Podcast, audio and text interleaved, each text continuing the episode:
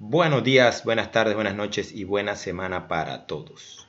Bienvenidos al tercer episodio del Manual de Loco, con ustedes su anfitrión de este podcast, para los que no me conocen Juan David Jurado y para los que sí, Juanda.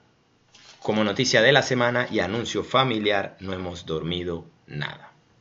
Ya son 15 días aprendiendo con nuestra princesa quien manda y les puedo decir por las ojeras en mis ojos y lo de la madre que área 15, Team Juanda y Jackie 0.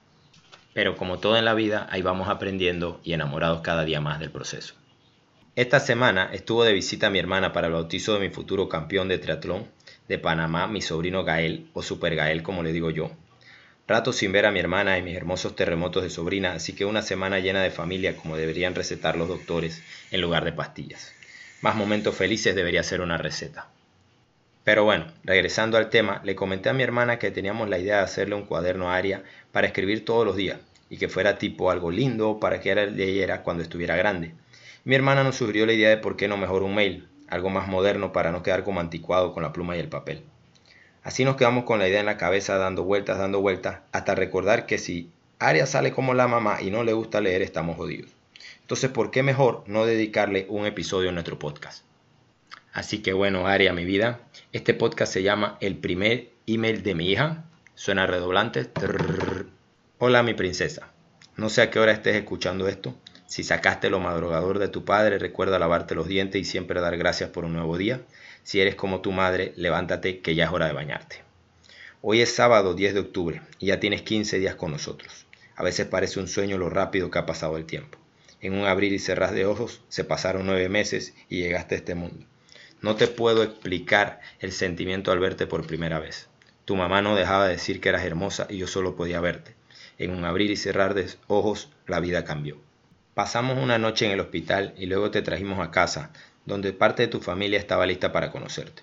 Todos decían, es igualita a la mamá, pero yo sé que tendrás mucho de mí, aunque espero que no mi nariz y tu mamá tampoco quiere mis pasos de baile. Pero ya practicaremos bastante para tus 15 darles una sorpresa. No te preocupes si te da pena a esa edad bailar conmigo, yo te comprenderé. Son muchas las cosas que quiero contarte y enseñarte. No sé si estés haciendo ejercicio, pero si lo estás estoy seguro habrás sacado la fuerza de tu mamá y la disciplina de tu papá, así que te irá bien. ¿Alguna posibilidad que vamos a las Olimpiadas? Cero presión, solo pregunto. En el tema de los novios están prohibidos.